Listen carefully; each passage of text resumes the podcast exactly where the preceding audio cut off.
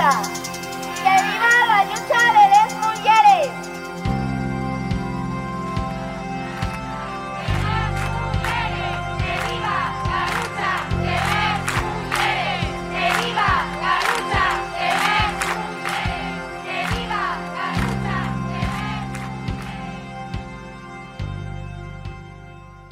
Bueno, bienvenidas al Niro Las Rapiegas. Yo soy Ayalga.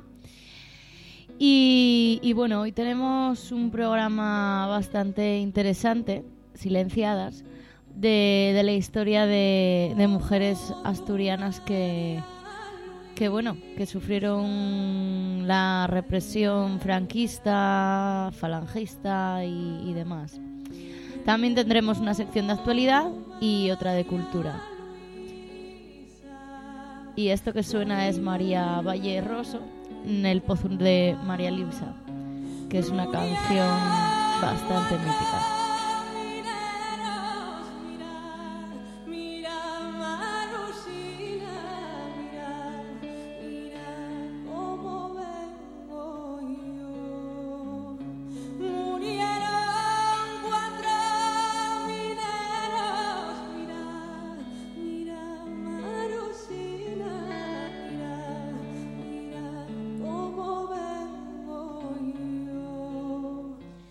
Bueno, para comenzar vamos a, ir a, la entrevista. Bueno, pues tengo aquí conmigo a, a Mónica García Fernández, que ella es historiadora y además tiene el máster Erasmus Mundus de estudios de las, de las mujeres eh, y de género de la Universidad de Oviedo y, y de la Universidad de Yule de, de Reino Unido. Y bueno, es la autora de Silenciadas pero no olvidadas, Mujeres y represión franquista en Asturias. ¿Qué tal? ¿Cómo estás? Bien, muy bien, muchas gracias por la invitación. En Silenciadas pero no olvidadas analizas las consecuencias de, bueno, del golpe de- del 36 y la victoria franquista. Eh, y bueno, las, eso, las consecuencias que tuvieron para las mujeres asturianas. Y a través de, ejemplos pues bastante representativos que sirven para, para ilustrar los tipos de, violencia que había, ¿no? Que se desató contra las mujeres. ¿Qué consecuencias tuvo para, para las mujeres y, sobre qué tipo de mujeres recaían? Pues bueno, para empezar, el franquismo supuso el fin de todos aquellos avances democráticos en materia de derechos de las mujeres que habían, se habían producido durante la Segunda República, ¿no? No es que la República fuera perfecta, pero sí que, sí que fue un periodo de reconocimiento de derechos para las mujeres. Por primera vez en la historia de España, la Constitución reconoce que mujeres y hombres deben ser iguales ante la ley, se aprueba la ley de- del divorcio, se reconoce el derecho de las mujeres a votar y a ser elegidas en unas elecciones. Se hicieron también muchos esfuerzos por, por mejorar e impulsar la alfabetización de las mujeres y bueno, ¿no? Entre otras cosas. Eh, Con el franquismo todo esto se acaba, ¿no? Digamos que con la República se había iniciado una trayectoria prometedora eh, de reconocimiento de derechos que se interrumpe bruscamente con, con el golpe de Estado, ¿no? con el levantamiento militar de, del 36. Por supuesto, esta regresión en los derechos de las mujeres, aunque fue una de las consecuencias de la guerra a la dictadura, mmm, no fue ni, ni la peor ni la más violenta. Hubo muchísimas otras consecuencias, como la propia miseria, el hambre que trajeron la guerra, el exilio, la cárcel, la muerte, que afectaron especialmente a aquellas mujeres que tenían alguna relación con, el bando republicano. Muchas de estas mujeres fueron denunciadas, encarceladas, maltratadas, torturadas, sometidas a consejos de guerra, eh, condenadas a, a, prisión, condenadas a muerte o asesinadas, ¿no? Eh, tanto por su implicación en el bando republicano como muy a menudo simplemente porque tenían alguna relación familiar o afectiva o de parentesco con, con hombres del bando republicano. Y bueno, ¿quiénes eran estas mujeres? Pues bueno, la, respuesta no es fácil, ¿no? Porque, porque lo que encontramos es una gran heterogeneidad de situaciones, ¿no? No hay, digamos, un modelo unívoco de mujer represaliada. Eh, nos podemos encontrar con, con, mujeres muy cultas, con mujeres que eran analfabetas, mujeres de todas las edades, de todas las profesiones. Eh, cuando digo de todas las edades, también eh, se, da el caso, ¿no? De, o sea, muchas veces de que mujeres, puesto que la represión se alargó tantísimo en el tiempo, después y años después de que acabara la guerra, pues se dio el caso de que muchas mujeres que durante la guerra eran niñas o que no habían nacido, pues se toparon con la represión muchos años después, cuando ya eran jóvenes o adultas, eh, pues por ejemplo, pues por tener un familiar fugado en la cárcel, etcétera, ¿no? Eh, entre las mujeres, además, entre las mujeres que sufrieron violencia y represión, pues también hay que entender que había muchas mujeres que, que eran mujeres muy politizadas, que habían sido militantes, milicianas, eh, mujeres de izquierdas claramente, pero este no fue el caso, siempre el caso, ¿no? Hubo muchas mujeres que fueron víctimas de la represión, no por sus ideas políticas o por su implicación política directa, sino, como dije antes, no por sus relaciones afectivas o de parentesco con hombres que, sí estaban significados políticamente, ¿no? Esto fue muy evidente en el caso de los guerrilleros y de los fugados, ¿no? Fue muy habitual que se que, por ejemplo, cuando no se encontraba el hombre al que se buscaba eh, pues asesinar o encarcelar, pues eh, eh, la, represión se dirigiera hacia las mujeres de su entorno, ¿no? Eh, además, bien por, forma como forma de presión, como una forma de venganza, para obligarlas a confesar. Y bueno, fue una violencia que llegó a ser muy extrema, que se alargó muchísimo en el tiempo y que bueno, casi siempre quedó, quedó impune, ¿no? Tampoco hay que olvidar otras formas de represión, como fueron el control social, el acoso policial, las humillaciones, las denuncias eh, los insultos, ¿no? que muchas veces venían eh, de los vecinos, ni siquiera de las autoridades, los rapados de pelo, que fueron muy habituales entre las mujeres, eh, la violencia sexual, por supuesto, y bueno, todas las secuelas psicológicas, todo el miedo, la soledad que, que, hubo como consecuencia del encarcelamiento y la muerte de sus seres queridos, el tener que salir adelante sin recursos económicos, el sufrir multas, robos, no discriminación laboral por ser rojas, y en fin, ¿no? toda una serie de consecuencias y efectos que muchas veces además no son fáciles de cuantificar porque no han dejado documentos que podamos visitar y, ver y leer en un archivo histórico, sino que hay que pues acudir a, fuentes orales ¿no? y a testimonios orales.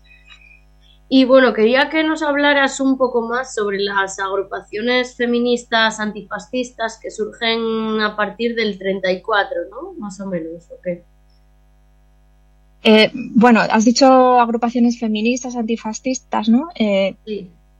Solo una pequeña puntualización con eso, y es que en realidad no son agrupaciones feministas antifascistas, sino agrupaciones femeninas antifascistas o agrupaciones de mujeres antifascistas, ¿no? Eh, que yo sepa, no usaban el apelativo de feministas, lo, lo, cual es importante, ¿no? Sí que podían tener ideas feministas y, de hecho sí desarrollaron una conciencia de su situación eh, particular y de su especificidad, especificidad como mujeres, pero su identificación principal no era con el feminismo, sino con los partidos políticos de izquierdas y con los movimientos antifascistas. No, y bueno, y estas agrupaciones lo que hicieron fue movilizar a las mujeres para colaborar con, lo, con los esfuerzos de guerra a la retaguardia republicana, ¿no? Esta era su función. Por ejemplo, organizando talleres de costura, eh, de costura de prendas para milicianos, recaudando fondos, acogiendo a refugiados, haciendo labores de propaganda, ¿no? Haciendo llamamientos constantes a, las mujeres para que colaborasen con la causa republicana.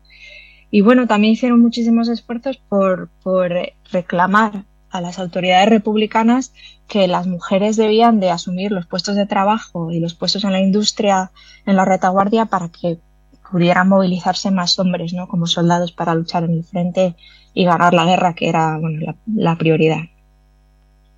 Luego también, pues, cómo era esa doble carga de, de trabajo que tenían las mujeres que, que, trataban de hacer frente al fascismo. O sea, tanto, porque en el libro hablas de que tanto, pues, luchaban, eran ametralladoras, o también, pues, se dedicaban a tareas como cocinar, lavar, planchar, coser.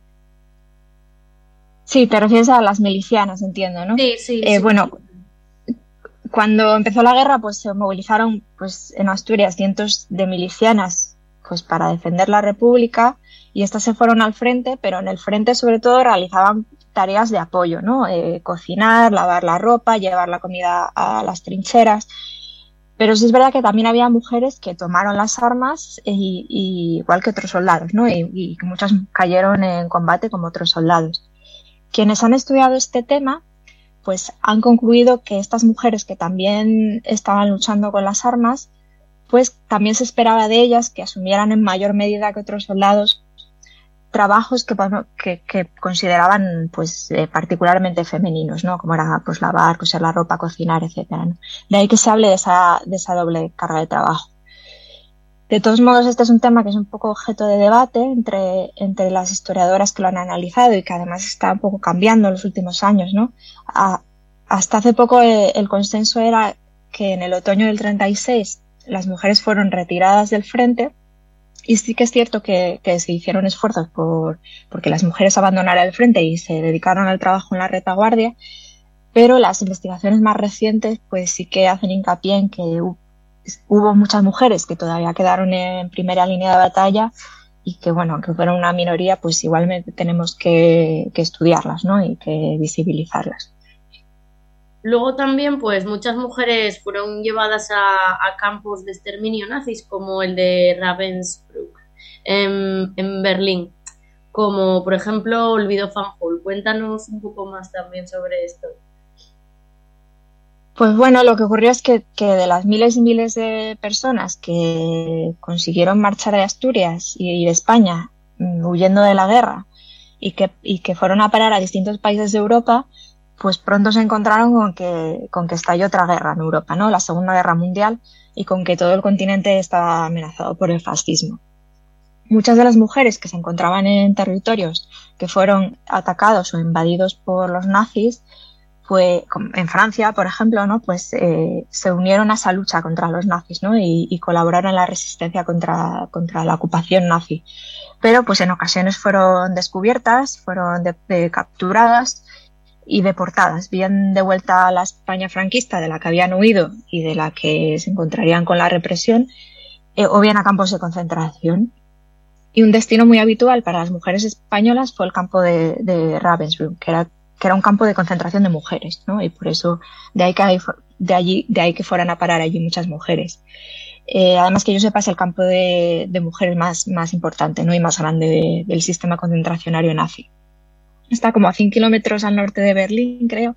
Sí que, bueno, no está exactamente en Berlín, pero sí que está en esa zona, en esa zona norte de Alemania. De este campo sí que sabemos mucho de, la vida de las españolas, o tenemos bastante información gracias a los testimonios de las propias supervivientes que, que luego contaron su historia eh, las más conocidas yo creo que son Mercedes Núñez Targa y Neus Catala, que, además de contar su propia historia, pues recogieron testimonios y publicaron los testimonios de, otras supervivientes del campo. Pero bueno, hay muchas otras que, murieron sin, poder contar ellas mismas su historia, ¿no? Y este fue el caso de, de Olvido Fanjul, ¿no? De la asturiana Olvido Fanjul, que es un caso, la verdad, que bastante, que bastante impactante. Eh, Olvido Fanjul era una obrera textil de Gijón que, en septiembre del 37 eh, se fue, o sea, marchó a la Unión Soviética. Eh, de hecho, antes, o sea, en septiembre del 37, antes de que cayera al Frente Norte, antes de que Asturias fuera invadida por, por las tropas sublevadas, y, e iba como cuidadora de, de unas de las expediciones que se organizaron para evacuar a niños y niñas para, de, de España y de Asturias para, para protegerles de la guerra. Acabó, como digo, en la Unión Soviética, pero parece que durante el sitio de Leningrado, es decir, durante la invasión nazi de la Unión Soviética, esta mujer fue capturada, además estando embarazada. Eh, al niño se lo quitaron y pues ella fue deportada al campo de Ravensbrück, donde fue sometida a trabajos forzosos, ¿no? Y, como, bueno, el resto de mujeres que había allí. Sí que sobrevivió al campo y volvió a Asturias pero bueno, eh, la historia no la contó ella, ¿no? La han contado sus hijos, además recientemente. Y yo la descubrí a partir de un libro que se titula El Silo Republicano Asturiano, que se publicó en 2019 y que, bueno, recoge historias, ¿no? De vida de estos hombres y mujeres que, se vieron forzados a marchar al exilio. Y el libro este de, de Neus Catalá era eh, de la resistencia y la deportación, 50 testimonios de mujeres españolas. Y el otro que mencionabas Mercedes Núñez Targa tiene, no sé, no te sé decir el título ahora mismo, pero es muy conocido también. Es posible que tenga varios, además. Esas son sus propias memorias. Bueno, para que quede ahí para las oyentas, para si quieren investigar. y bueno, las maestras fueron también perseguidas al acabar la, guerra, como es el caso pues de María de los Dolores Mancedo Alonso de Parres o Socorro Roce, eh, Roces Nachón, que bueno, era de Gijón, y otras muchas tantas, ¿no? ¿Por qué, ¿Por qué esta persecución tan fuerte a ellas? Pues bueno, la verdad que los franquistas desconfiaron muchísimo de, del magisterio, ¿no? De las maestras y los maestros en general y les acusaron eh, de ser los principales propagadores o de estar entre los principales propagadores de ideas marxistas y de ideas eh, contra la Iglesia y pues por ello se cebaron bastante con ellos, ¿no? En la posguerra eh, todas las maestras y todos los maestros tuvieron que demostrar con informes que eran eh, afectas a la causa de los vencedores y que nunca habían albergado ni difundido ideas anticlericales y, lo tuvieron que demostrar, como digo, con informes, ¿no? Quienes no pudieron eh, demostrar esto o, quien, o alguna autoridad de su pueblo emitiera algún informe un poco negativo, un poco ambiguo, como el cura, eh, la Guardia Civil eh, o algún vecino, pues fueron depuradas y perdieron su empleo y fueron sancionadas, ¿no? Además se aplicaron criterios muy estrictos y a veces bastaba con que hubiera un informe un poquito ambiguo para que fueran suspendidas de empleo y sueldo, ¿no? Que es lo que, lo, que es lo que ocurre con, con Dolores Gancedo Alonso que has mencionado y de la que hablo en el libro, ¿no? En, realidad eh, la documentación sobre esta mujer no apunta eh, para nada que fuera una mujer necesariamente de izquierdas o, desafecta, en realidad no lo sabemos a partir de esa documentación, pero sí que hay algún informe un poquito ambiguo que no se sabe muy bien, eh, que proviene de personas que probablemente ni siquiera la conocían y eso hizo que, pues, que acabara desterrada. Eh, además de esto también había además de esta depuración ¿no? Eh, y de la suspensión de empleo y sueldo, pues hubo muchas maestras que fueron denunciadas y que por ello fueron pues, sometidas a, consejos de guerra, condenadas a prisión e incluso condenadas a muerte ¿no? y, asesinadas. Entre los casos más conocidos está el de la de García Palacios, que era una maestra de Gijón. Eh, fue acusada de, inculcar a las niñas el odio al fascismo y de familiarizarlas con ideas de libertad esto es lo que dice su consejo de guerra. Eh, ella era directora de una escuela para niñas huérfanas y pobres, el Asilo Pola, que está, estaba en el edificio que hoy es el Museo Nicanor Piñol en Gijón. Y bueno, fue condenada a muerte y, fusilada. Fue una de las ocho mujeres que fueron, que fueron fusiladas en Gijón. Y otro caso muy conocido es el de Balbina Gallo, que era directora de una escuela en, en Cangas de Narcea, y bueno, su historia es muy conocida porque la ha contado su hija, eh, Gilda Farfante, ¿no? En, el documental de Maestras de la República y en otros sitios, eh, pues lo ha contado. Y ella, tanto su madre como su padre, que los dos eran maestros, pues fueron simplemente asesinados sin, sin mayor miramiento, ¿no? Y sin ningún tipo de juicio. Em, luego también en la segunda parte de tu libro se dedica a, las asturianas en las cárceles y en los campos de concentración de, Franco. ¿Cómo fueron de duras estas experiencias para las asturianas y de cuántas mujeres estamos, estamos hablando? Igual incluso niños y niñas ¿no? que nacían en esos lugares. Sí, la verdad que de la, experiencia de la cárcel franquista, pues es probablemente la experiencia de la represión de la que tenemos más testimonios, ¿no? Más testimonios autobiográficos, ¿no? Porque muchas de estas mujeres eh, contaron, escribieron sus memorias y por tanto, bueno, pues podemos conocer de primera mano lo que ellas cuentan, ¿no? Y realmente no hay nada como, como leer sus propios relatos. Y, y también pues, mujeres de toda España pues, y, muy distintas y que escribieron sus memorias en distintos momentos, pues lo que vemos es que hay una grandísima consistencia en lo que cuentan. ¿no? Eh, una de las cosas que más se repite es la cuestión del hacinamiento al que estaban sometidas. ¿no? El hecho de que, y esto también se puede comprobar a partir de la documentación, ¿no? el hecho de que tuvieran que vivir y convivir cientos y miles de presas en lugares que estaban diseñados para muchísimas menos reclusas. Por supuesto, hacen también referencia al hambre, a la asquerosidad de la comida que servían, al frío, a las chinches y los piojos que estaban por todas partes en las celdas, a las epidemias, ¿no? sobre todo el tifus y la tuberculosis, de las que murieron, de los que murieron muchísimas mujeres. Y, todas coinciden también al hablar de la crueldad de las monjas que, que, por lo general regentaban las cárceles de mujeres, de la disciplina a la que estaban sometidas y de los castigos y las celdas de castigo a las, en las que tuvieron que, bueno, eh, eh, los castigos que tuvieron que pasar, ¿no? Sí quebraban esta disciplina. Y bueno, sobre cifras, la verdad que es muy difícil decir cifras exactas, ¿no? Por eso que siempre usemos la expresión, al menos tantas personas, ¿no? Porque podemos muchas veces determinar el número mínimo de mujeres o de personas que fueron asesinadas, de mujeres que estaban en la cárcel, pero es muy difícil saber el máximo, ¿no? Y, bueno, siempre asumimos que había más de las que podemos determinar. Eh, la cifra oficial que suele barajarse es la de 23.200 y pico reclusas para el año 1940 en todo el país, lo que supone un incremento exponencial de las que había los años anteriores. Eh, pero bueno, es una cifra imperfecta, además es una cifra que da el propio régimen, con lo cual, pues bueno, siempre hay que cogerlo con, con pinzas. Y bueno, pues en realidad pues no podemos saber cifras exactas, ¿no?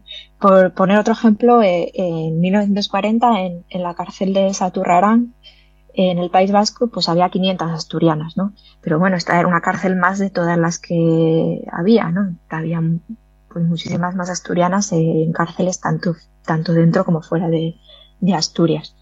Sobre lo que dices de los niños y niñas, pues bueno, eh, Sabemos que en las cárceles franquistas había mujeres embarazadas, eh, algunas en muy avanzado estado de gestación, y esto es muy fácil de documentar también a través de, la documentación interna para, por ejemplo, la propia cárcel eh, de Oviedo, ¿no? para la prisión provincial de Oviedo.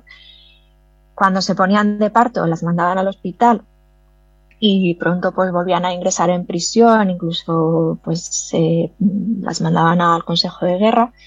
Lo que ocurría con niños, los niños y las niñas es que si había alguien fuera de prisión que pudiera encargarse de ellos, bien un familiar o algún vecino o demás, pues, pues lo normal es que se, queda, se quedaran fuera. Si no lo había o si eran bebés muy pequeños, pues podían estar con sus madres en la cárcel hasta los tres años aproximadamente.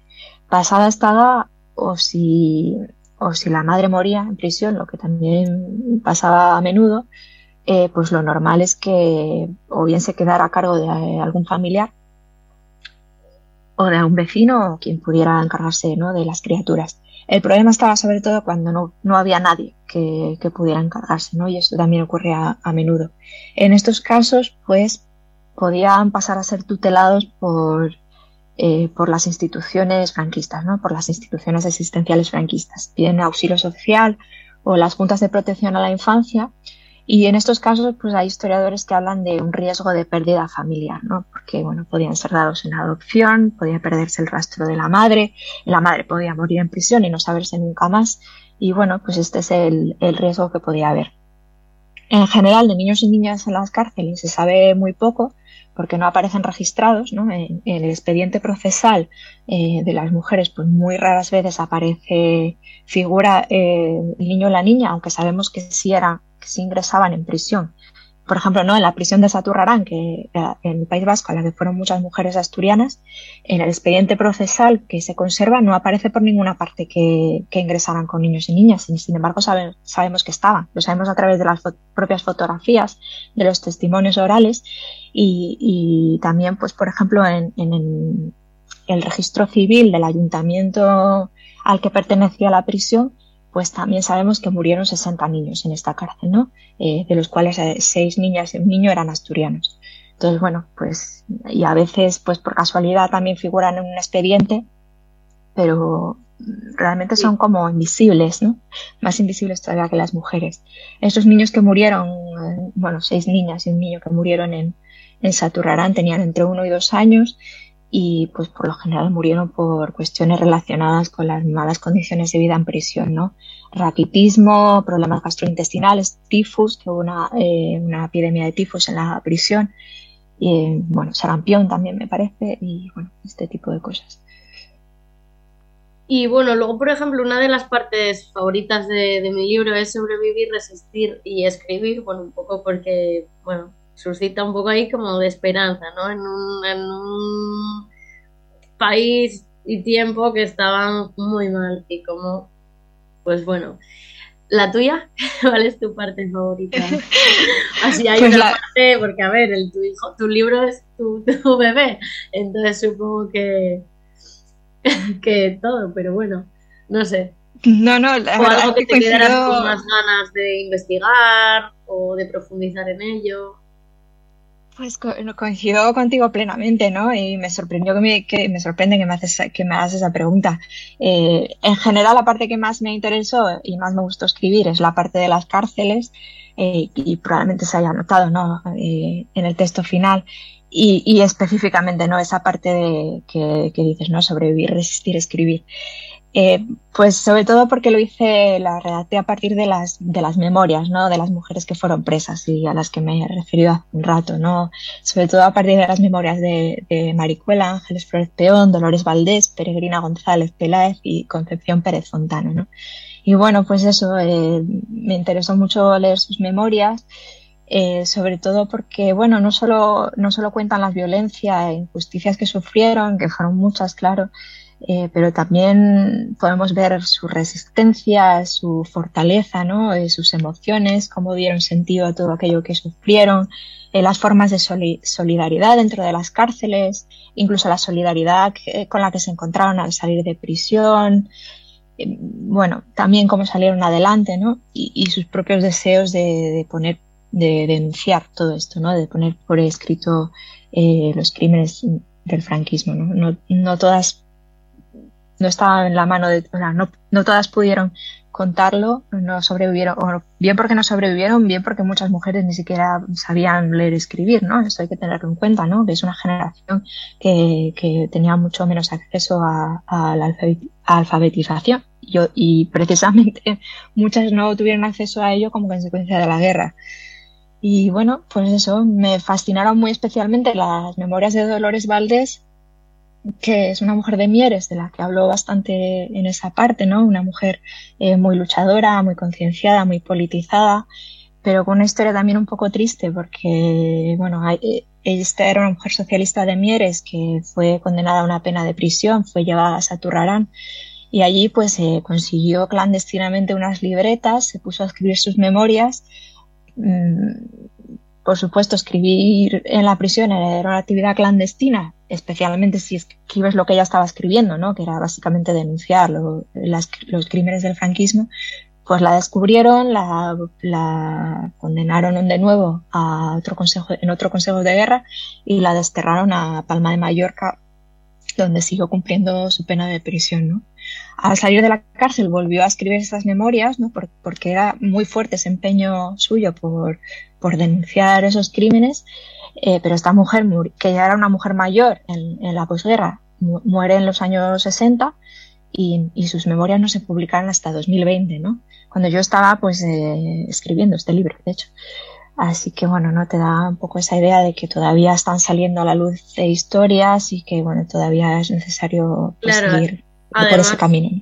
Parte de los testimonios orales que quedan, que pueden quedar, ya van siendo cada vez menos, y es que queda alguno. Entonces, muy pocos, ¿no? Eh, Ángeles Flores Peón, que queda, Maricuela, ¿no? Que queda viva. yo no sé si es la última miliciana que queda viva. Tenía 17 años o 18 años cuando era, cuando se presentó como voluntaria eh, como miliciana y creo que acaba de cumplir 104 años. O sea, es, eh, bueno, o sea, quedan, queda muy poca gente. Y bueno, pues ha pasado ya mucho tiempo, ¿no? Y, en fin. También esta fue mi parte favorita de escribir es esta de, las prisiones y también te digo que la que menos me, eh, la que más me costó escribir, por el contrario, fue la de las asesinadas, eh, la parte en la que hablo de la represión contra la guerrilla, porque bueno, o sea, son, son historias tan, tan aberrantes, también las asesinadas por otro lado porque no podemos escuchar sus voces, ¿no? Eh, ni leerlas, ¿no? Solamente, pues bueno, a través de sus descendientes o de quienes lo presenciaron o, a través de documentación. Pero las historias de, de, estos, de estos crímenes y de, de la impunidad también bueno, porque todos estos crímenes quedaron impunes y quedarán, ¿no? Porque ya ha pasado mucho tiempo, pues no sé, son tan aberrantes que, que resultan difíciles de digerir, ¿no? Y, y seguramente la, la, quien lea eh, libro pues se dará cuenta de qué como tú te has dado cuenta, ¿no? De qué partes eh, pues me costó más o menos redactar. Y bueno, tú también eres profesora en, Inglaterra, ¿no? Y tu tesis doctoral estudió el franquismo. Se llamaba Dos en una sola carne, matrimonio, eh, amor y sexualidad en el franquismo, 1939-1975. ¿Por qué escogiste este tema para, el doctorado y, y por qué este espacio-tiempo sobre el que investigar? Bueno, pues no sé, yo desde que, desde que era ya una estudiante de licenciatura ¿no? en la Universidad de Oviedo, pues ya me interesa este tema, la historia de las mujeres en general me fue interesando y bueno, en particular pues la historia contemporánea de España y, y el franquismo, ¿no? En particular, simplemente pues me apetecía saber más ¿no? sobre esta etapa eh, que todavía hoy levanta tantas controversias que sigue, y que sigue siendo objeto de, problemas ¿no? y de disputas en torno a cómo debemos gestionar la memoria de, de, esta etapa tan traumática ¿no? de nuestra historia. Y pues, en fin, eh, fui orientando mis trabajos ya hacia, hacia ese tema. Eh, luego, en mi último año de carrera, mm, y, creo que 2010 o 2011, pues se hizo unas prácticas en el Archivo Histórico de Asturias y allí vi que tenían un fondo de, bastante amplio de la sección femenina de Falange. O sea, en realidad todo lo contrario a, lo del libro de Silenciados, ¿no? A las mujeres que sí apoyaron, que sí apoyaron la, eh, dictadura y que no sufrieron precisamente la represión. Pero bueno, me interesó este tema y, al año siguiente hice una investigación sobre ello eh, para mi tesina de licenciatura y pues así seguí investigando, leyendo y diez años después, pues eh, eso desembocó en mi tesis doctoral en la que pues estudio las ideas sobre el amor y la sexualidad en, el franquismo, ¿no? Que acaba de publicarse, por cierto, acaba de salir hace unos días en, la editorial Comares, así que bueno, pues ah, estará, estará disponible en librerías. Y bueno, es un tema muy distinto en realidad, ¿no? Al de, al de Silenciadas, un poco menos triste. Pero bueno, también hay algunos puntos de conexión, porque realmente no, una de las manifestaciones eh, de la represión franquista, pues también se aprecia en esa represión de, de, los comportamientos sexuales y afectivos, ¿no? De las mujeres. Así que bueno, también, también en ese aspecto, eh, pues es parte de la represión. Y bueno, yo tenía ahí una pregunta sobre la fosa común de Bañugues, porque bueno, parece que cuéntanos un poco de eso brevemente. sí, eso. Porque, pues, porque tú eres de esa zona, ¿no? Bueno, sí, Carreño, mm, Gijón, no obstante Rapiegas es, es de toda Asturias, pero bueno, nuestra actividad está sobre todo en Gijón y por aquí cerca. Pues nada, en el libro mm, mencionó la fosa común de Bañugues porque allí se encontró el cuerpo de Daria González, ¿no? que es una de las ocho mujeres eh, asesinadas en Candás en el, en, el, año 37 y que hoy conocemos como, como Les Candases. ¿no? Les Candases como, bueno, ya creo que tú sabes perfectamente, eh, fueron ocho mujeres que en junio del 37, si no me equivoco, eh, fueron asesinadas junto con otros cinco hombres, eh, bueno, y fueron arrojadas vivas por el Cabo Peñas, ¿no?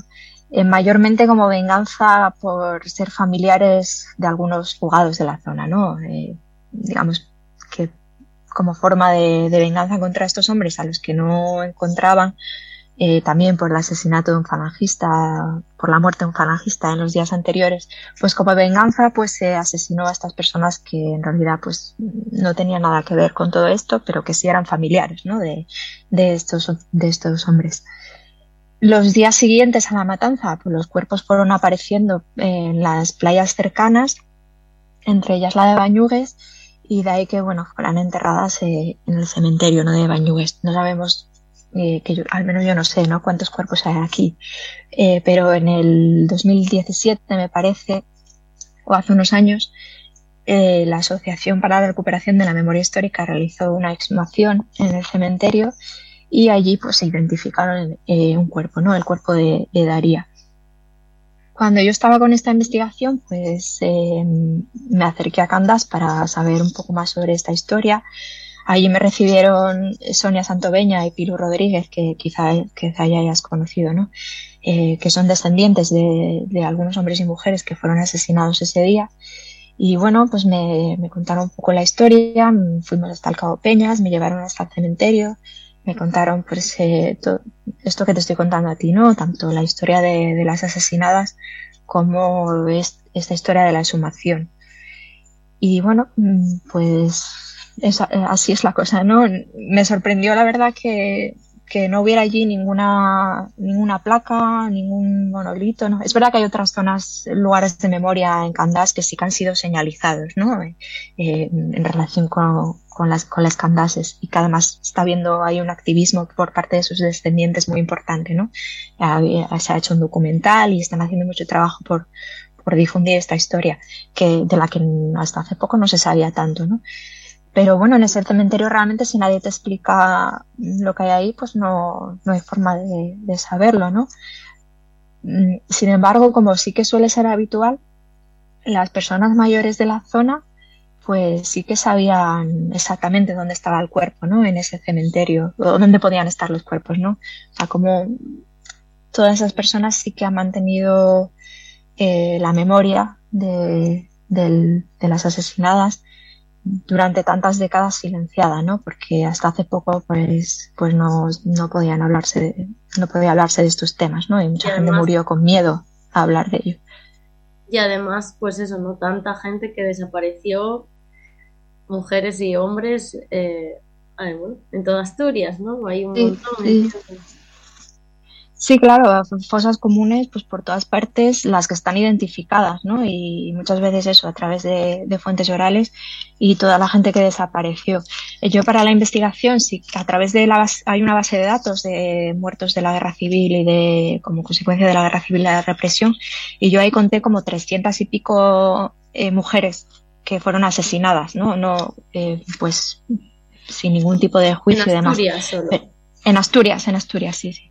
Eh, pero claro, estas son las que se han identificado el equipo de investigación de la Universidad de Oviedo que hizo esta base, de datos, que hizo un trabajo tremendo eh, buscando, registrando cada hombre y mujer que había sido asesinado pues a través de pues, fuentes orales, de, de registros civiles y de todas las fuentes que encontraron pues bueno, o sea, hay 300 y pico, algunas son anónimas, no se sabe quiénes son, y muchas de las mujeres pues simplemente desaparecieron, ¿no? Y no se supo más de ellas.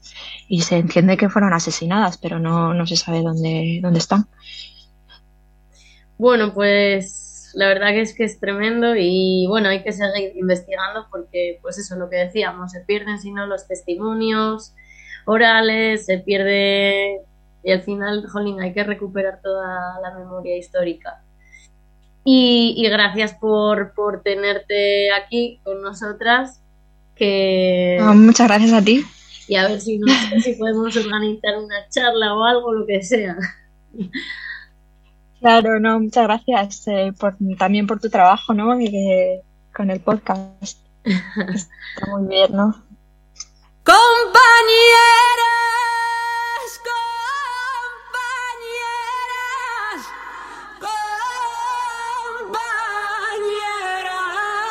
escola.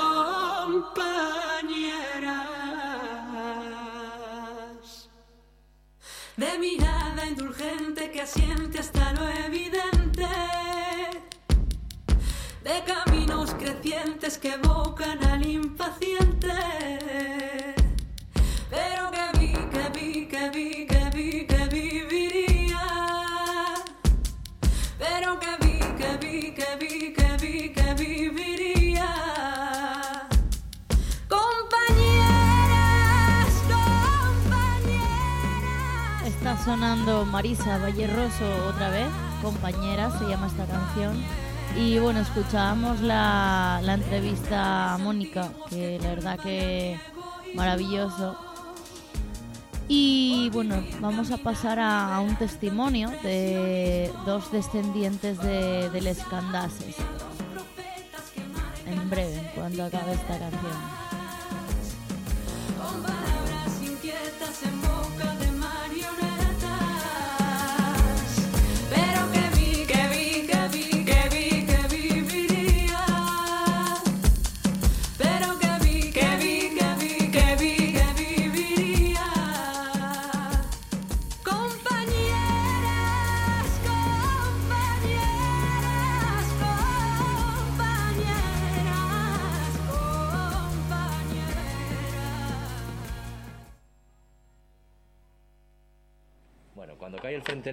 En octubre del 37,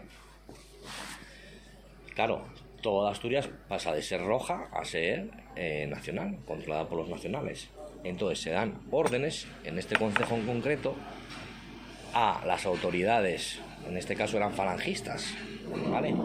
Y militares que había en la zona, de capturar a todos aquellos, aquellas personas que eran afines a los partidos o sindicatos que formaban el Frente Popular.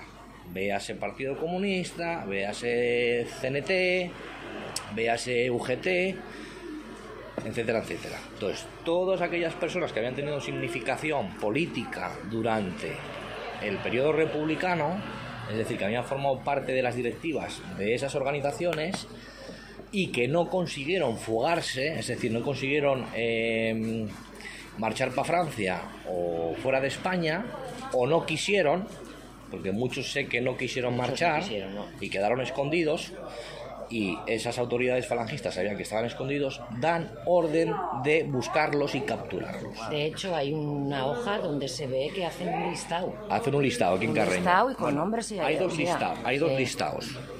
Un listado que hacen desde el ayuntamiento, ¿vale? Con 52 personas, entre ellas mi bisabuelo Ángel, entre otros, eh, Félix, el hermano de Daría, eran paisanos todo, ¿eh? No mujeres, eran paisanos eso.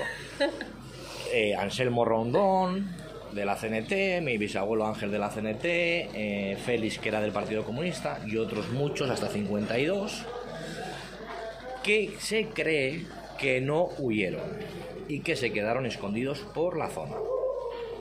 Y luego el ordenado, eh, el negociado de orden público, perdón, también vuelve a hacer otra lista donde no sé si aparecen 52 o alguno menos. ¿Vale? Entonces se pone en marcha toda la campaña de búsqueda. Como no daban con ellos, eh, pues empiezan a para presionarse, para presionarlos para que se entreguen. Esto comienza, si ellas las matan en junio, ponte que fuese mayo, abril, mayo, ¿vale? del año 38. Pues empiezan a capturar a familiares para hacerles presión para que se entreguen.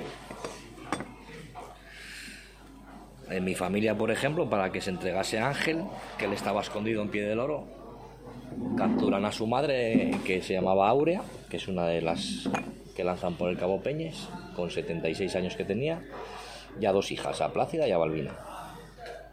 Y las llevan a lo que llamaban Casa Genarín, que es el nuevo ayuntamiento que eso era la, la Brigada de Investigación y Vigilancia.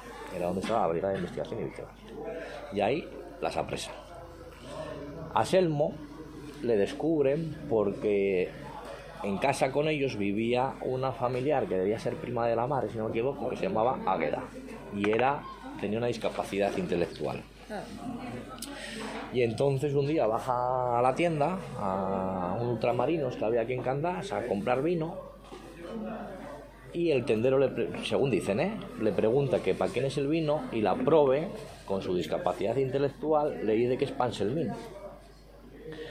Entonces ese tendero avisa a los falangistas de que eh, Águeda había bajado a comprar vino Panselmín. Entonces, ¿qué hacen? Van a su casa a atraparlo, porque estaba escondido en casa. Muy típico en aquella época.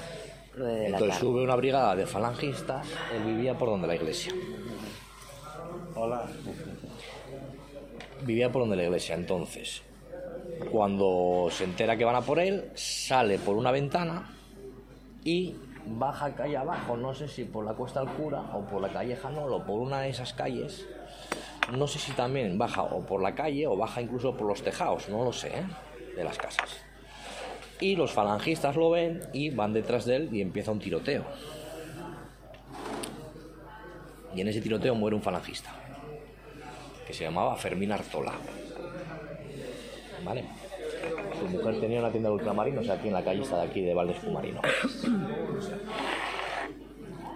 Entonces, al matar a ese falangista, claro, eh, los otros miembros de la falange, los otros compañeros de, este falangista, bueno, pues van a la mujer y le echan la, cul- la culpa a Anselmo. Que fue Anselmo el que le pegó el tiro, porque a Anselmo también le pegaron un tiro, creo que fue en un brazo, en un, hombro. Bueno, entonces lo cogen y tal, y le echan la culpa de que había matado a ese falangista. Y entonces le dan un paseillo por todo el pueblo, crucificado, por todo el pueblo. Muy bien, vienen desde, no sé si, la calle esta que baja por donde estaba la fábrica Alfa Geme, lo meten aquí por donde la Baragaña y van por toda la calle paseándolo.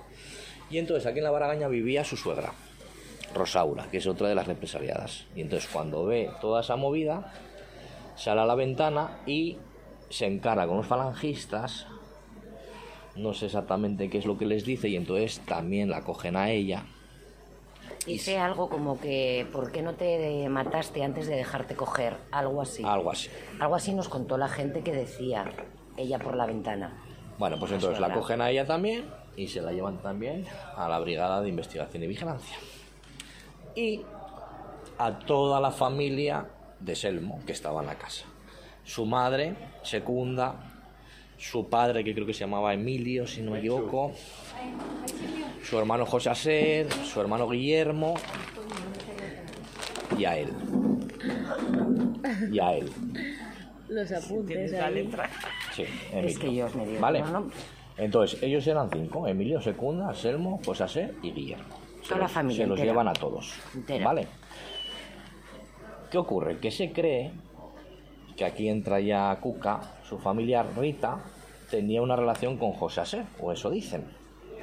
O al menos colaboraban, no sé si una relación sentimental o eran muy amigos, porque ellos colaboraban en el Socorro Rojo. Llevaban el Socorro Rojo. Tanto Rita como José Aser. Y entonces la atrapan también a ella, la cogen también a ella y también se la llevan a, a la Brigada de Investigación y Vigilancia. Ya ves que va todo enlazado, van cogiendo todo porque todo tiene Claro. relación, ¿vale? Esos días de mayo también cogen a, María la Papona. Que María la Papona era una sindicalista, según dicen, de la UGT, en la fábrica de algo. Era un representante de los trabajadores. La familia dice que de la UGT.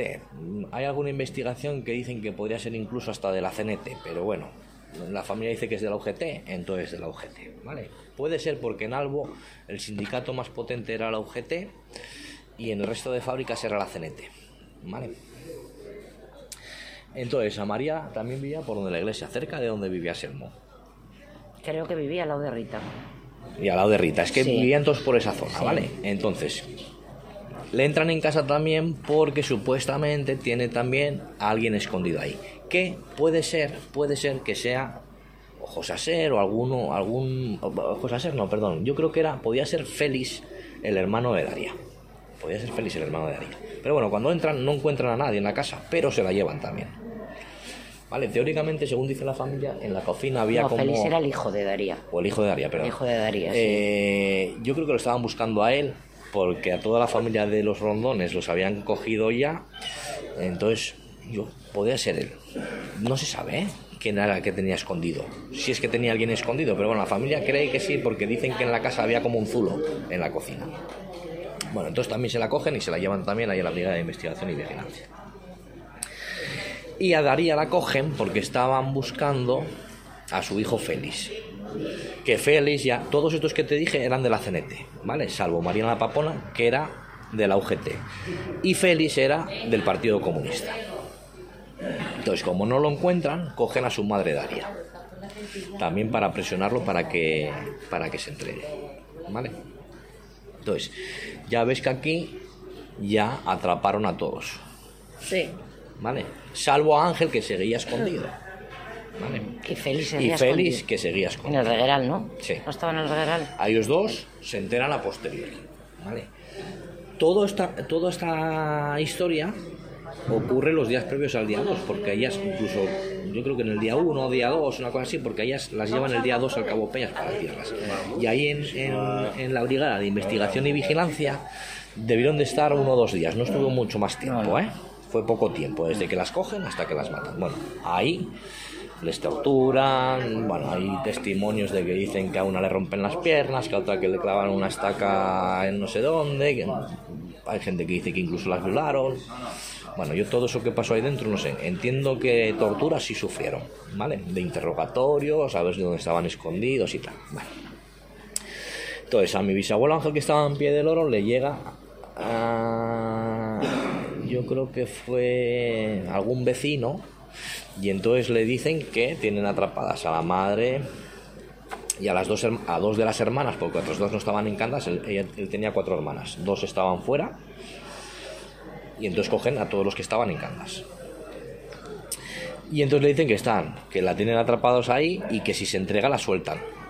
Entonces él decide entregarse, va al cura del pie del oro para decir que se quiere entregar y que haga de mediador, pero le dice al cura del pie del oro que en vez de a Candás, que vaya a Gijón, le delaten Gijón para que vayan desde Gijón a, atraparlo, no desde Candás porque sabían que si iban desde aquí le iban a pasar a cuchillo, vamos, le iban a matar.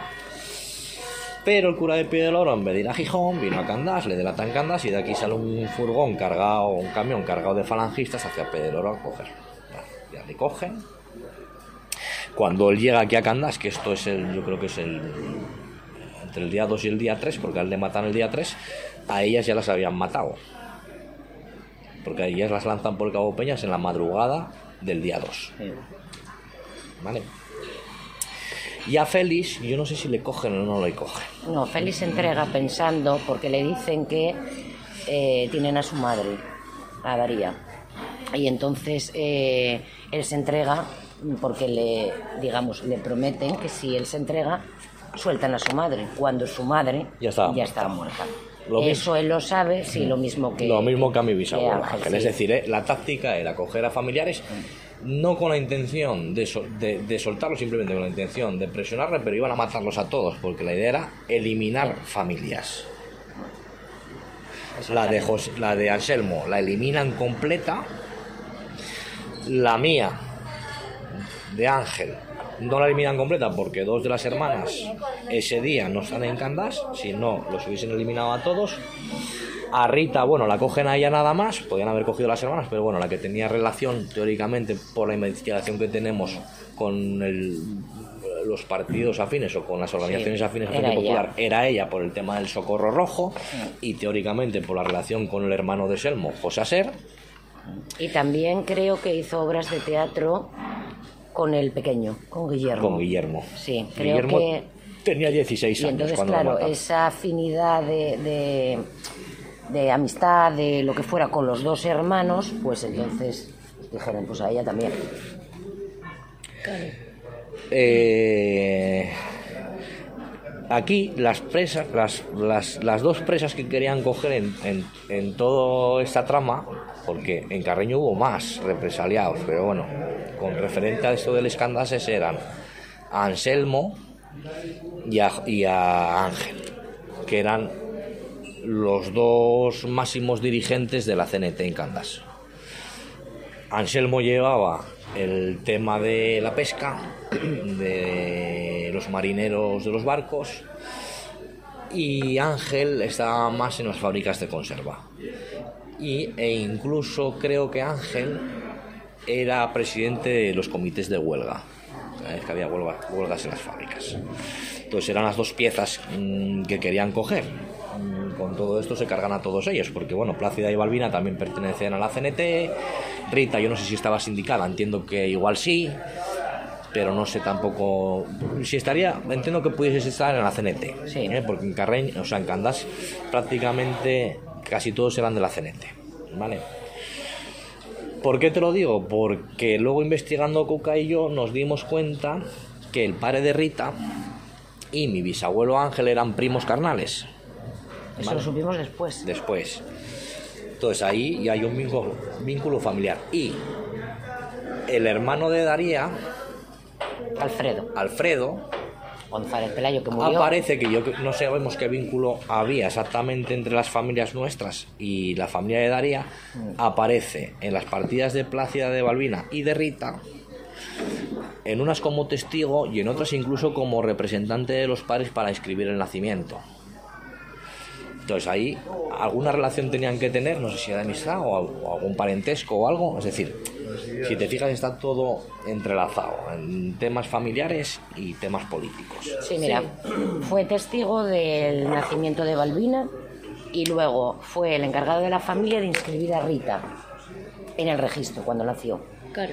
eh, Alfredo González Pelayo. Entonces, mm, que luego mm, yo miré e investigué y creo, creo que dimos con él y creo que se murió en una cárcel de Gijón. También fue preso después. No sabemos si por el motivo este de su hermana o, o por otras causas. Pero toda esta historia tiene una, o sea, tiene toda relación. Ahí hay una historia que Miguel y yo intentamos hilar desde un principio a ver el porqué a toda esa gente. Pero bueno, Miguel lo acaba de explicar Mira, to- perfectamente. todo tenía relación, salvo relación o de mucha amistad o de parentesco, aparte de las filiaciones políticas, salvo que yo no consigo encontrar el vínculo María la Papona, que en principio no tiene ningún vínculo familiar con ninguno de estos, porque los rondones también eran parientes de Ángel. Eh, no sé qué grado de parentesco, pero tenían cierto parentesco, ¿vale? Bueno, a ver si es verdad que aquí en Candas eran Claro, todos lo- familia. Lo que O sea, estamos hablando. Prácticamente eran todos familia. Es decir, aquí, aquí hay un vínculo familiar que nos falta todavía poder profundizar en él, porque es que hay, hay- el problema es que hay muy poca documentación, quitando partidas de nacimiento y esto, a dónde recurrir. Porque aquí en el archivo de Candás no hay, no, no hay. Las actas del sindicato de la CNT no están en Candás. Mm, incluso igual no están ni en España y muchos se habrán destruido probablemente. Entonces es muy difícil. ¿Qué documentación existe de todo este proceso? Que fue de la que tiró la Asociación de Memoria Histórica cuando hizo la investigación. Pues lo que existe en el archivo de la Marina de Ferrol. Que ahí están, cuando a ellas las tiran por el Cabo Peñas, que las tiran vivas, ahí tiran a ocho mujeres y a cinco hombres. Es decir, a todos los hombres menos a Félix, a Ángel, el resto van todos por Cabo Peñas. Es decir, Emilio, que es el padre de Selmo, los eh, Selmo Roldón, José Ser, Guillermo y me falta uno. Emilio, Guillermo. Faltame uno, que no sé. yo- A ver. A ver, a cinco hombres. Fue Emilio el Rondón, Sí. Anselmo el Rondón, José Aser el Rondón, Guillermo el Rondón y Félix. Y Félix, exactamente. Y Félix Menéndez. Félix. Esos fueron los cinco hombres que fueron en el camión Con ese 2 de junio con las mujeres. con las mujeres. Es decir, que aquí el único que lo mataron en el Cabo Peñes, lanzando por Cabo Peñes, fue, fue a Ángel. Sí. Que a Ángel le matan al día siguiente en el cementerio de Candas de un tiro. Teóricamente le matan ese día también con otro, otro paisano del Partido Comunista que se llamaba Pío Solís. En el cementerio antiguo. Y bueno, pues el cadáver lo habrán enterrado, sabe Dios dónde. ¿Vale? O sea, no sabemos dónde están los restos. Entonces, todos estos cuerpos que lanzan por el Cabo Peñes empiezan a aparecer flotando, algunos de ellos los días posteriores en las playas de los alrededores. Entonces, ah, eran cuerpos de mujeres, porque de varones yo creo que no apareció No, ninguno. no, no. O por lo menos en la investigación que nosotros tenemos, son, son mujeres las que fueron apareciendo. Entonces, en Bañugues entierran, creo que es a tres, En la fosa común. en la fosa común del Escandases. En Biodo a dos. En Luanco a una. Ahí van cinco. Que yo creo que son los, cinco cuerpos que aparecen. O sea, dos, tres, son seis. Los seis cuerpos que aparecieron. ¿Vale? Fueron apareciendo en los. En el periodo posterior, en los días posteriores al, al día 3. Pero están tan deshechos esos cuerpos por la batida de la mar y tal que no se pueden identificar. Pero sí los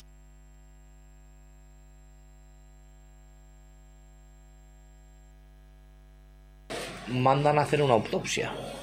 Y entonces hay unas descripciones vagas de cómo eran las mujeres, de la edad aproximada que podían tener, estatura.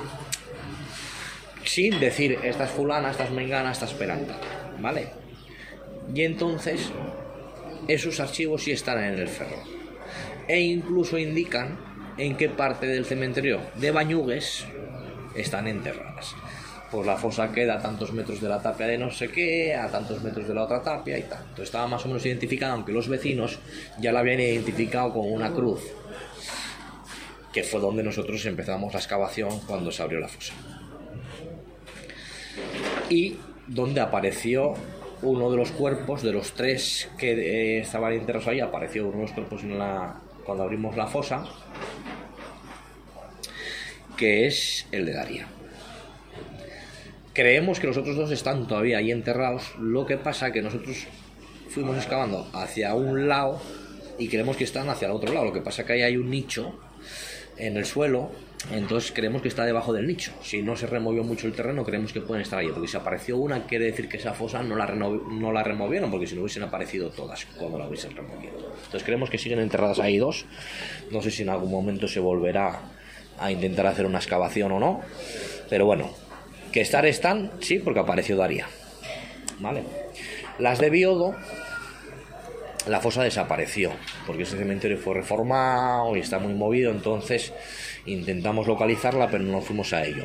Y el Luanco, teóricamente, hay una de las mujeres que supuestamente en un momento pensamos que podía ser Rita, porque cuando tú te vas a la autopsia y dicen que está enterrada en Luanco, por los rasgos y la edad aproximada que dice la autopsia, o sea, era la chica más joven, y Rita era- fue la más joven, que tenía veintipocos años cuando la mataron. 21 años. Entonces, puede pensar que puede ser Rita, pero tampoco se sabe exactamente en qué parte del cementerio de Luanco está, porque no se, no se identificó en su día el sitio donde la enterraron. Aparte dicen que fue removido y que a lo mejor los restos de los huesos fueron llevados al osario. Claro, Entonces, entonces, claro, bueno, ahí es imposible. Ahí es muy difícil, se sabe que se enterró ahí una de las mujeres, pero no sabemos exactamente ni quién ni dónde. Y muy difícil de recuperar los restos porque si fue removido, eh, igual que en Biodo, si fueron removidos esos huesos los mandarían a un osario y eso está mezclado con no sé cuántos huesos más. Entonces es imposible dar con ellos. Y bueno, esto es un poco toda esta, Esta esta película.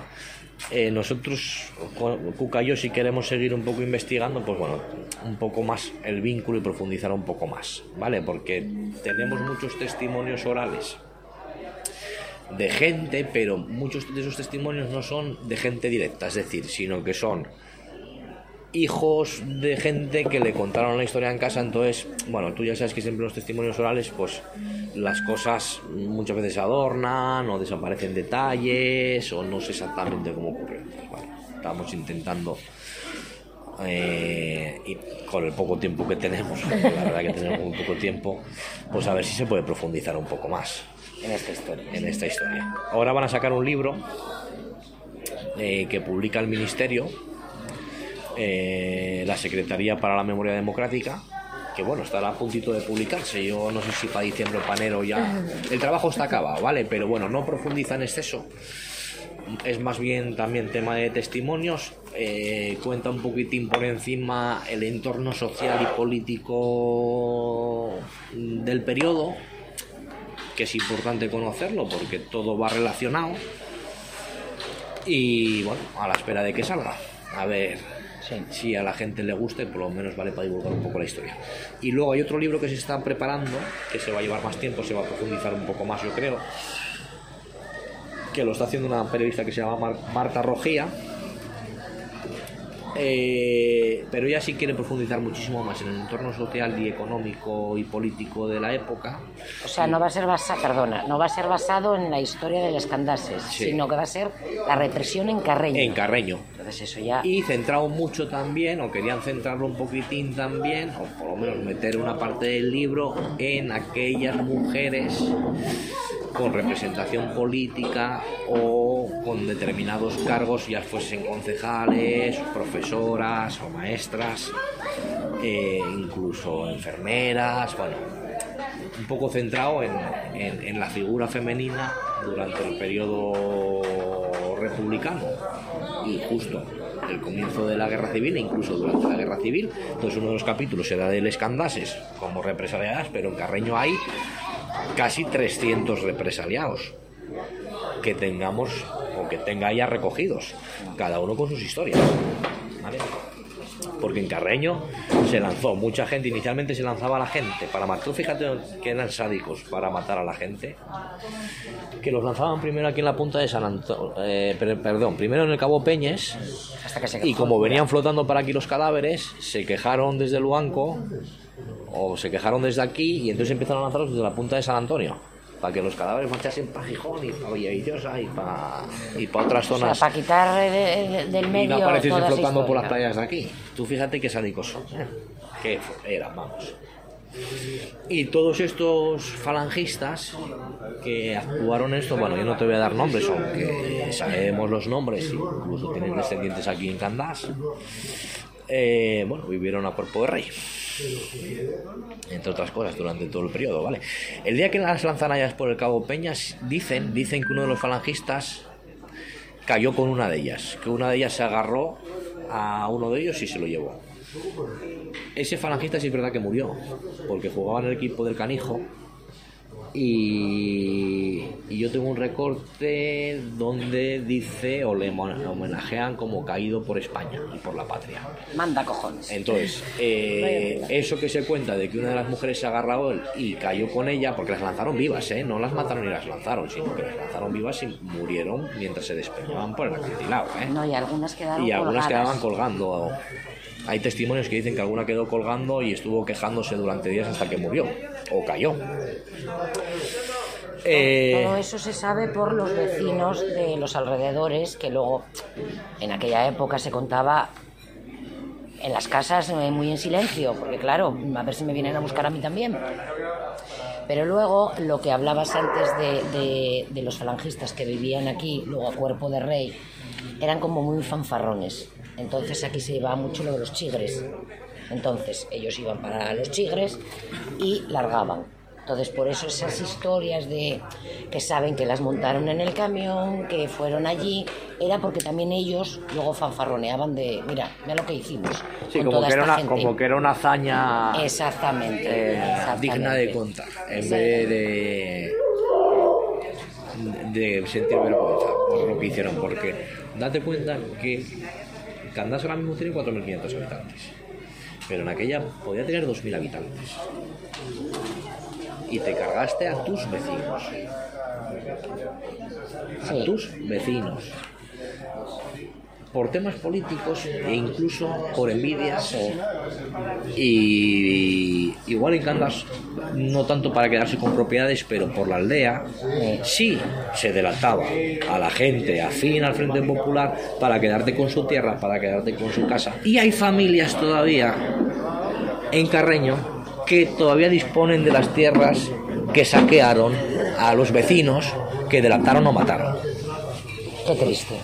En Guimarán, en Literal y en las demás parroquias. Y ahí siguen disfrutando esas tierras que no son suyas, que fueron saqueadas. Por eso el silencio que había era de que no se hablaba de esos temas por culpa de que eh, tú no sabes si aquel de enfrente que te está oyendo va a ir y denunciarte. Entonces, claro, vivían acojonadas y acojonados, porque eran los que mandaban. Simplemente era así, así de triste. Claro. Y luego que bueno, que, que en toda esta redada para del Escandases, bueno, eh, ninguna de ellas podían estar sindicadas, porque en aquel momento estaba todo el mundo sindicado. Para trabajar tenías que estar sindicado. Y los sindicatos que había en, en Candás y en Carreño, fundamental el fuerte era la CNT, era el que movía todo el cotarro, y algo la UGT, entonces estaban todas sindicadas. Pero no tenían eh, ninguna relevancia dentro del sindicato más que un miembro más sindicado. Fue todo como represalia por ser familiares de o bien Anselmo o bien Ángel en el caso del Escandases y en el resto de casos pues de otros represaliados es decir que ellas eran siempre trabajadoras de la conserva unas eh, despiezaban el bonito, otras los enlatarían. Mi bisabuelo Ángel, por ejemplo, era latero, cerraba las latas. Y Selmo, pues era pescador. En fin, que un despropósito. Cada vez que profundizas más en la historia es un despropósito total. Y cada vez te enciendes más. Evidentemente. Muy y, es triste. para- y es paradójico que, bueno, que donde, los tor- donde las torturaron y los torturaron, ahora mismo la, la casa del pueblo, es decir, es el Es el ayuntamiento. ayuntamiento. Es, es- te Es pones a pensar ¿eh? y, y dices tú, Es madre mía de. Es, es- Bueno, y luego que los falangistas. Bueno, que el que cayó por Cabo Peñas, voy a darte el nombre, se llamaba Primitivo. ¿Vale? Era un chavalín. Pero por lo que cuentan, los que estaban metidos en esas brigadas falangistas de aquella, pues eran calaña pura. Eran pues gente que no tenía oficio ni beneficio y que bueno, se metía ahí pues por tener cierta relevancia, porque bueno, pues, eran los chulitos, ¿no? Los, los machotes y los que controlaban el cotarro, sobre todo cuando cae el Frente Norte, porque antes nada de nada, ¿eh? Y lo que te decía eh, de la documentación que existe es la que está en el Ferrol y luego ahí está también la causa que les abren a ellos. Claro, para justificar estos asesinatos tiene que haber una causa judicial. Entonces se llama la causa de Carreño. Y se instruye, tú fíjate, esto pasa en el año 38 y esa causa se instruye o se acaba de instruir en el año 41 para dar justificación a todos estos asesinatos, porque estos fueron asesinatos. No, no fue, no hubo un juicio y se les condenó por algo, en este caso a muerte. No, no, no. Estos fueron asesinatos. Pues aquí teníamos a Miguel y Cuca, que son descendientes de, de Les Candases. Vamos a ir con, con una canción de Lau Crespa, Azul Mineral.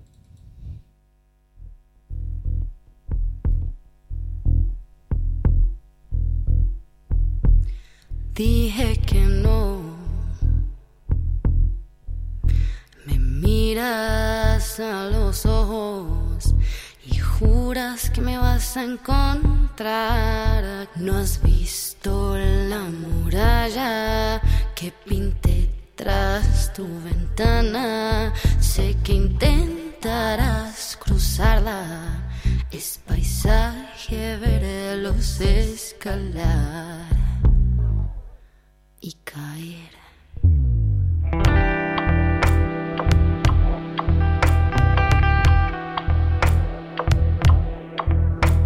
Sé que intentas suavizarme con un shot y confundes mis palabras con amor.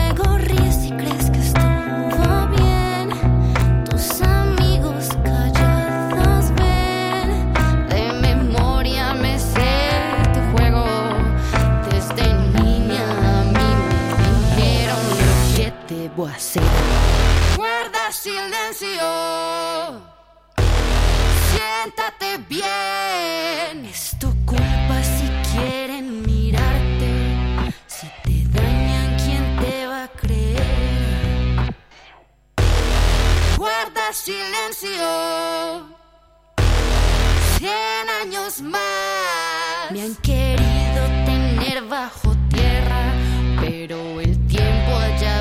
Me ha vuelto azul mineral. Tengo alas en la voz, dime, ¿crees que nadie se enteró?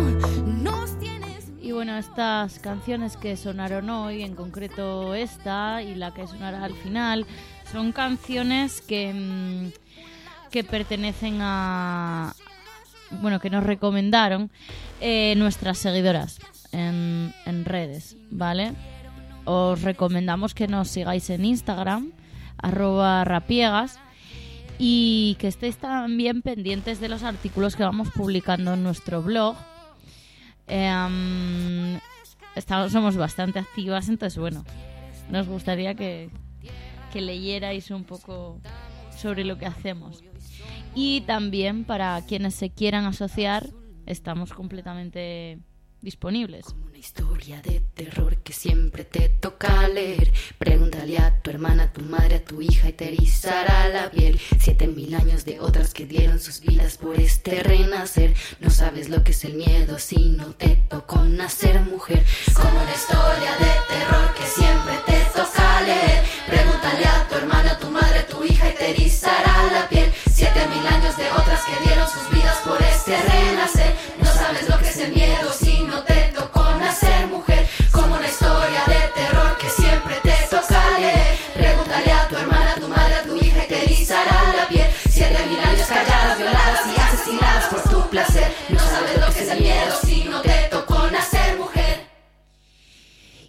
Bueno, pues estamos em, aquí em, en Radio Crash y vamos a comenzar con la sección de actualidad. Y es que eh, 2021 finalizaba con 78 feminicidios y asesinatos de mujeres. Sin embargo, todavía no acabó el año y llevamos ya 83 eh, en este 2022. El 25 de, noviembre fue mm, el Día contra la Violencia de Género y nosotras hicimos una concentración en Gijón, en la Plaza Mayor, y este fue nuestro manifiesto. Con motivo del 25 de noviembre, Día Internacional de la Eliminación de la Violencia contra la Mujer, en Rapiegas elaboramos un manifiesto al que dimos lectura convocando una concentración en la Plaza Mayor de Gijón, en la cual exigimos que se acabe con todas las manifestaciones de violencia hacia las mujeres solo por el hecho de serlo. Exigimos acompañamiento y protección a las mujeres víctimas de violencia machista, formación para todos los agentes implicados, así como unidades de valoración forense integrales. Se debe, también, reformar el sistema judicial, que nos re- revictimiza por ser mujeres. Es necesario crear nuevos juzgados especializados en violencia machista en todas sus instancias, con formación obligatoria para todo el personal que actúe en ellos. Si naturalizamos la violencia contra las mujeres, perdemos la oportunidad de vivir en una sociedad más justa y más libre. Exigimos que se contabilicen todos los feminicidios en cumplimiento del Convenio de Estambul. Exigimos medidas para la independencia económica de las mujeres maltratadas, un acuerdo entre la Administración pública, los agentes sociales y las empresas para garantizar nuestra seguridad sin que suframos menoscabo en nuestros derechos laborales, estableciendo la obligatoriedad para todas las empresas de un plan de prevención y ayuda a las mujeres que sufrimos violencias machistas. Exigimos una ley abolicionista de la prostitución que nos proteja a las mujeres y niñas de las redes de trata, de la explotación sexual por parte de puteros y proxenetas, y que no se disfrace su privilegio bajo el mito de nuestra libre elección. Esta ley ha de proveer a estas mujeres de todos los recursos necesarios para reinsertarse con garantías en la vida social y laboral. Exigimos la protección de nuestras mujeres jóvenes, captadas para la prostitución desde OnlyFans, redes sociales o la moda del Sugar Daddy, gracias al blanqueo social de estas prácticas y el falso discurso del empoderamiento. Exigimos la abolición de la pornografía, violencia filmada y explícita contra las mujeres, que enseña a los hombres, adolescentes y niños a excitarse mediante el ejercicio de la violencia contra nosotras y a nosotras a normalizarla. Exigimos una educación sexual feminista, centrada en el mutuo deseo, el cuidado y el respeto. Basta de normalizar relaciones y prácticas no deseadas que se llevan a cabo debido a la presión, la coacción, la necesidad económica o la sumisión a la que se nos aboca. Exigimos que no se permita el uso de los vientres y cuerpos de mujeres con fines de gestación para otros. Ser madre o padre no es un derecho. Gobiernos y políticos deben poner fin a esta práctica que constituye un nuevo tipo de explotación, la explotación reproductiva de mujeres en situaciones de necesidad, y que viola además los derechos de las infancias. Exigimos también que no se permita inscribir en nuestro país a los bebés nacidos a través de vientres de alquiler en el extranjero, práctica que se realiza desde 2010 a través del Colegio de Registradores y Notarios. Exigimos la paralización de la llamada ley trans por sexista, al afianzar por ley los roles tradicionales de género, por absolutamente misógina, al borrar el concepto sexo y a las mujeres, e imposibilitar que nos nombremos, luchar por nuestros derechos, espacios y todo lo que atañe a nuestros cuerpos, además de representar un enorme peligro para la infancia. Reivindicamos el concepto mujer como hembra humana, concepto en el que no tienen cabida las subjetividades, solo la realidad material. Por ello, exigimos nuestro derecho a mantener nuestros espacios sin hombres, puesto que las violencias de estos contra nosotras vienen dadas precisamente por haber nacido mujeres. Se nos explota y agrede sexualmente porque consideran que tienen derecho al acceso a nuestros cuerpos. Se nos explota reproductivamente por nuestra capacidad de gestar y parir. Se nos maltrata porque se sienten nuestros dueños y nuestro papel es el de criar, cuidar, servir y dejarnos penetrar. Se nos asesina porque somos mujeres. Y ahora se nos silencia y se nos borra como golpe maestro para paralizar nuestra lucha y devolvernos a ese lugar invisible, a esa otredad, para eliminar todas las estadísticas, para impedirnos de nuevo nombrarnos a nosotras mismas, a lo que ocurre en nuestros cuerpos y a lo que nos hacen por ser mujeres. Exigimos el abandono del discurso del relativismo cultural que ampara la misoginia contra las mujeres dentro y fuera de nuestro país. No cabe respeto hacia tradiciones que atentan contra la integridad física y psíquica de las personas, en este caso de mujeres y niñas. Convivimos puerta con puerta con niñas gitanas a las que se agrede sexualmente para realizarles la prueba del pañuelo nos aferramos en Occidente a la libre elección, mientras en Irán las mujeres son asesinadas por llevar el velo mal colocado o por protestar contra estos asesinatos. También convivimos con 4.000 niñas en riesgo de sufrir ablación genital, que la justicia de nuestro país desprotege y abandona. Exigimos que nuestro gobierno se oponga a regímenes misóginos totalitarios, los cuales persiguen, comercian e incluso asesinan a mujeres y niñas simplemente por el hecho de querer existir como seres libres en la sociedad. Que no caigan en el olvido la lucha de las mujeres afganas, kurdas, iraquíes, yemeníes o saharauis, y de todas las mujeres que viven actualmente en medio de un conflicto armado. Exigimos a nuestro gobierno que se distancie de los aliados occidentales que sustentan estos regímenes y gobiernos opresores y tengan como prioridad el apoyo a la lucha de estas mujeres en sus diferentes contextos. Basta ya de permitir y justificar cada una de las violencias a las que se enfrentan las mujeres. Seguimos reclamando justicia para todas las mujeres, por las que lucharon antes y las que se quedaron en el camino. Hoy, en nuestro manifiesto, estamos aquí para exigir la erradicación de la violencia machista en todas sus formas. Estamos hartas. Y bueno, pues este era nuestro manifiesto y parece ser que hay parece ser que hay ciertos problemas con la ley del CSI.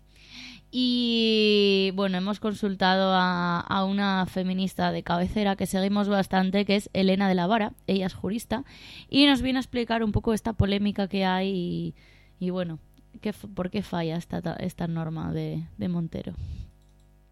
Vamos a explicar un poquito qué es lo que ha pasado con la ley del solo sí es sí de Irene Montero. Anteriormente, antes de esta regulación, lo que, lo que existía eran dos tipos eh, distintos de delitos de violación, ¿vale? Dentro encuadrados de, lo que era el antiguo título eh, del Código Penal que se llamaba delitos contra la libertad y contra la indemnidad sexual, ¿vale? Eh, por un lado tenemos el artículo 179, que era el delito de agresión sexual, y por otro lado el artículo 181 del Código Penal, que regulaba los abusos sexuales. La diferencia de uno y otro era en que en la agresión sexual se entendía que eran aquellos actos que se realizaban con eh, violencia o intimidación, mientras que en, el artículo 181 castigaba todos los delitos de violación que no se daban con, con, estas circunstancias. Se entiende violencia en derecho penal no que un acto se haga con consentimiento o como si no tuviera importancia o no fuera violento en los sentidos eh, que entendemos las feministas, sino eh, fuerza física, ¿no? Es decir, que haya una agresión física, que te sujeten, que te peguen, que te arrastren, eh, ese tipo de, conductas, ¿no? Se establecía una conducta más agravada que el delito de, abuso porque se entiende que ahí se pone en riesgo otros bienes jurídicos como son, por ejemplo, la integridad física, la vida, etcétera, ¿no? Eh, a partir de la, del caso de la manada y otros casos por el estilo, pues se creó una conmoción social importante, ¿no? Eh, con lemas como, por ejemplo, no es abuso, es violación, ¿no? También por un mal, eh, por un mal una mala comunicación por parte de los poderes públicos y de los medios de comunicación sobre lo que estaba pasando realmente a nivel jurídico. ¿no? En todo caso, tanto el abuso como la agresión sexual ya eran violación. Lo que pasa es que el Código Penal no utilizaba estos términos como tal. Eh, la diferencia, pero, pero bueno, se, se vendió de, de, esa manera, ¿no? En definitiva. Eh, de todas formas, eh, sí que es cierto que la justicia patriarcal existe, ¿no? que es importante una perspectiva feminista a la relación de los casos, pero toda esta desconformidad y este dolor que, que, que tenían las mujeres por parte de este tipo de, agresiones, pues eh, fue aprovechado de forma oportunista, bajo mi punto de vista, por parte del Gobierno y del Ministerio de, Igualdad de Irene Montero eh, y se utilizó para vender a la, sociedad, a las mujeres y, al feminismo que eh, el problema de las violaciones se iba a solucionar porque estaba mal el Código Penal y que lo que había que hacer era, pues bueno, eh, introducir la idea del consentimiento, la idea de que solo sí es sí, cuando los delitos ya anteriormente contra la libertad sexual ya se basaban sobre la falta de consentimiento, no ha añadido nada nuevo en este sentido. Eh, y por otro lado, eh, también, pues eso, intentando jugar con la terminología, con las palabras y vendiendo la idea de que llamando agresión a todo, pues se iba a defender mejor a las mujeres. ¿Vale? Fruto de esto ha sido la creación de esta ley eh, que ha creado, por un lado, eh, un solo tipo eh, penal, unificando las agresiones sexuales, los abusos sexuales, creando lo que hoy en día es el delito de agresión sexual, ¿vale? Y equiparando en la práctica las conductas en las que anteriormente eran las agresiones sexuales, es decir, las que se hacían con violencia, de las que no, ¿vale? Entonces, pues bueno, aquí hay un problema porque se ha un nuevo tipo penal que hace un eh, un mix, por así decirlo, de, penas, ¿no? Como ha juntado todas las conductas que antes eran delitos diferentes y tenían penas diferentes, menos graves que las anteriores, pues ahora tenemos distintas penas máximas y distintas penas mínimas. En nuestro ordenamiento jurídico existe la retroactividad favorable del reo. Esto quiere decir que eh, cuando una norma eh, posterior de haber sido condenado es más favorable de la que existía cuando se te condenó, pues se te tiene que aplicar esos beneficios, porque estamos hablando de derechos fundamentales, ¿vale? Esto está consagrado tanto en nuestra Constitución española, en nuestro artículo 9.3, como en el artículo 2.2 del Código Penal, ¿vale? Esto es lo que está dando lugar a la revisión de las penas. Es decir, que aquellas personas que habían sido condenadas, aquellos hombres que habían sido condenados por este tipo de delitos, cuando están penados con una pena que era superior a lo que se puede aplicar hoy en día, pues se tiene que reducir. Eh, por, esto eh, ha dado lugar a una gran polémica a nivel público y ha dado lugar a que el, gobierno intenta pararse en la mala actuación o la mala aplicación de los, de los jueces a través de una justicia patriarcal. Eh, esto no es así, el problema es que la ley es una mala ley a nivel técnico y no resuelve el problema de la, de la bueno, del cambio de una ley a otra, de un cambio de un tipo penal a otro. Esto normalmente se subsana con una disposición transitoria que regule cómo tiene que aplicarse este tipo de casos, eh, pero no se ha dado en este, o sea, en la ley no existe ningún tipo de norma que regule esta, esta circunstancia, ¿no? Y es lo que ha dado lugar a que con independencia de, que, de cómo se termine solucionando este problema, pues haya distintos criterios jurídicos jurídico sobre si existe realmente o no existe la revisión en todos los casos. ¿no? Eh, sí que tiene que aplicarse en, determinados casos sí o sí, como por ejemplo cuando se ha, se ha castigado eh, a la pena inferior eh, con toda la intención y así se determina la, en la sentencia o cuando se aplica la pena inferior de grado porque se parte de la máxima de lo que es la, la, pena mínima para el resto de, delitos. perdón, de, para, para el caso concreto. Eh, bueno, en resumen, esto es el problema que se está dando, ¿no? que tenemos una mala ley que no está resolviendo eh, los problemas ¿no? en relación a, esta aplicación porque cambia las penas, porque ha rebajado las penas en algunos casos. Pasa así, por ejemplo, con el delito de agresión sexual, que antes estaba penado de 1 a 5 años y ahora es de, de 1 a 4 años. O, por ejemplo, también lo que era antiguamente el artículo 179 del Código Penal, que al refundirlo ahora ya no tiene una pena de 6 a 12 años, sino de 4 a 12. ¿Vale? Eh, también es muy importante la eliminación del artículo 182 del Código Penal, que es el que castiga eh, el antiguo delito de estupro, que es eh, los abusos sexuales que se realicen por engaño a menores que sean mayores de 16 años, pero menores de 18. Es porque estos pueden dar su consentimiento sexual. Esta conducta ya no existe no sabemos cómo se va a aplicar a la larga. ¿vale? Esto es importante porque no cabe la aplicación analógica de otros de, de los tipos penales. Está prohibido en en derecho penal, ¿vale? por ser restrictiva de derechos fundamentales. Eh, también eh, se ha producido, por otro lado, la eliminación de la grabación de la violencia como tal. Es decir, el propio artículo 178, que es el tipo básico como tal, ha unificado y ha equiparado a nivel de gravedad eh, lo que antes eran las agresiones sexuales con violencia, ¿no? de las que no llevan este tipo de, este tipo de conductas. Y esto a la hora de interpretar si procede o no una revisión penal de las, de, de las condenas o si, por ejemplo, eh, de cara ya a aplicar la ley a futuro, pues tiene su importancia, porque es la propia ley la que ha equiparado conductas que antiguamente estaban agravadas, ha bajado realmente estas penas en relación a este tipo de conductas. Sí que es favorable eh, esta ley en relación al antiguo, al, ah, perdón, al antiguo artículo 181 del Código Penal, que establecía como, como abuso sexual eh, las violaciones que se, que se cometían con utilización de fármacos, la utilización de o aprovechamiento de, de, la vulnerabilidad de la víctima, que esto ahora lo ha metido como, como agravante en el artículo 180, eso sí que es importante. Eh, bueno, otra circunstancia también que me, parece también bastante eh, importante es la reducción a uno y dos años eh, de las penas de prisión en algunos casos de agresión sexual, ¿no? que puede dar lugar incluso a que haya muchos, muchas agresiones sexuales que no terminen con pena de prisión, sobre todo en temas de, conformidades, incluso cuando se den circunstancias agravantes, porque el límite de dos años, cuando no se tienen antecedentes penales, pues se suspende la, prisión y, y, no se, y no se entra, ¿no? Eh, entonces pues se podría conmutar en la práctica. Sí que tiene la ley algunas cosas buenas, sobre todo a nivel social, bajo mi punto de vista, que pueden ser incluso mejorables, pero bueno, siempre por destacar algo, algo positivo y, y eso, y para mi gusto también lo de la lo de que se establezca como agravante en la utilización de fármacos y demás circunstancias para crear la, vulnerabilidad de la víctima. Es un caso complejo, es un caso complicado, que es muy largo de, explicar eh, en tan poco tiempo, pero bueno, espero que haya quedado más o menos claro el problema que se está dando. Un abrazo.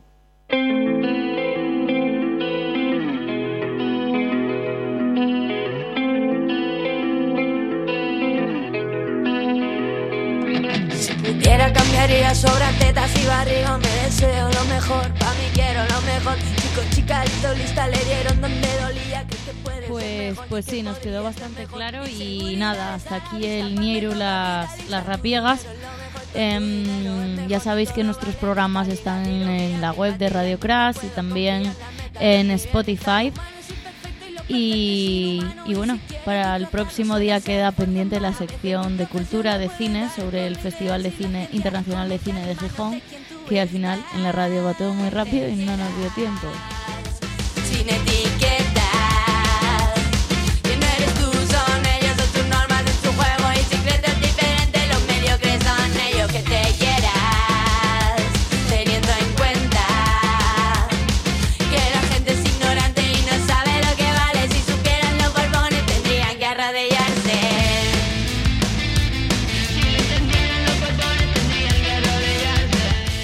Está sonando Que te quieras de Adriana Ukelele.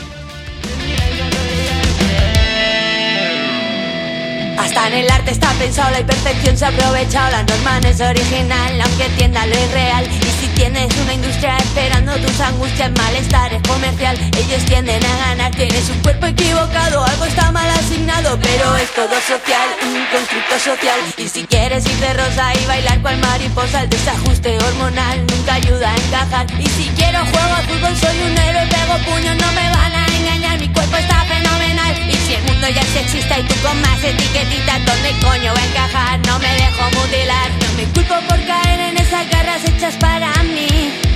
Pa' que me calen el alma, me preocupo por pensar que soy una cifra más. Saben dónde van a dar y me quiero alertar.